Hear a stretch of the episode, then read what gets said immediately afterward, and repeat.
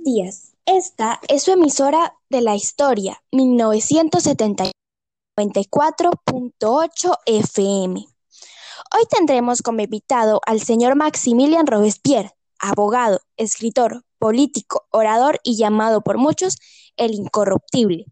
Señor Robespierre, como muchos saben, la Revolución Francesa fue un movimiento político, social y económico con diversos periodos de violencia que convulsionó Francia y a otras naciones de Europa que enfrentaban a partidarios y opositores del sistema conocido como el antiguo régimen.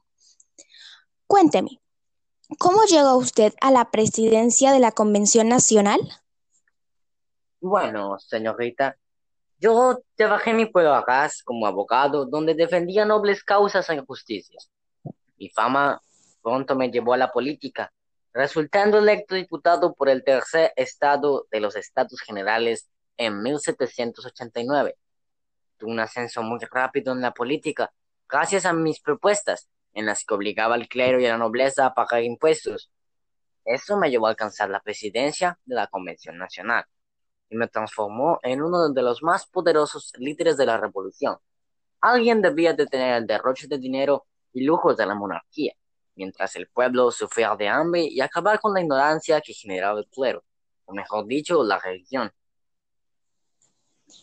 ¿Quiere usted hablarme un poco de la famosa guillotina? Claro que sí, para mí sería un placer. Mi gran amigo Guillotón la inventó y me ayudó mucho durante el régimen del terror, ya que era rápida, eficiente y muy, muy humana. En ella murieron grandes personajes como María Antonieta, el rey Luis XVI, Charlotte Couty. ¿Sabes quién es Charlotte Couty? Por supuesto, ¿cómo no lo voy a saber? Charlotte asesinó a Magat, el creador y escritor del diario El Amigo del Pueblo, o en francés Le Amigo Peuple. Realmente, Magat cometió algunos errores, pues incitaba la violencia del pueblo hacia la monarquía, pidiendo la ejecución de más de 200.000 personas. Charlotte pensó que con su muerte pararían las diversas muertes que él había propuesto. Qué equivocada estaba. Wow, ¿quién lo creía? La señorita sabe. Le recuerdo que el señor Magat terminó siendo un mártir. Fue un dios para el pueblo que tenía sed de sangre y venganza. ¿No le parece a usted que mucha de la gente inocente del pueblo murió aún apoyando sus ideales que, que usted tanto profesaba? Por ejemplo, hablemos de su gran amigo Daltón, quien fuese su ministro de justicia, con quien usted sacó la ley marcial y a quien el pueblo admiraba.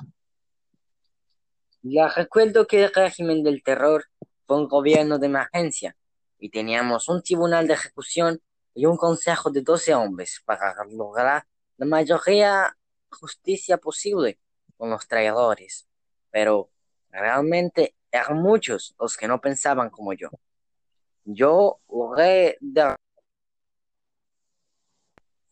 a la monarquía. Mi sueño siempre fue una república de la virtud.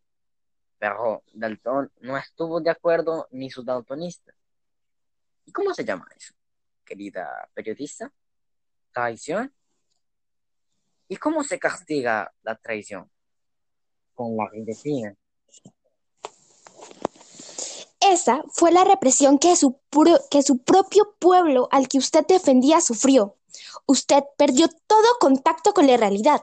Fue evidente.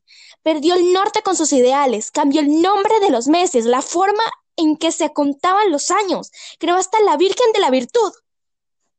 ¿Y por eso fue que usted terminó en la Cuchilla Nacional? Yo intenté suicidarme después de mi último discurso, donde fue arrestado, porque no les parecía mi último régimen del gran terror, en el que yo solo buscaba más virtud entre el pueblo. Bueno, en realidad, el último, último en morir bajo el régimen del terror fue usted, en su muy querida guillotina. La revolución duró cinco años más, cuando Napoleón subió al poder, convirtiéndose en el emperador de Francia.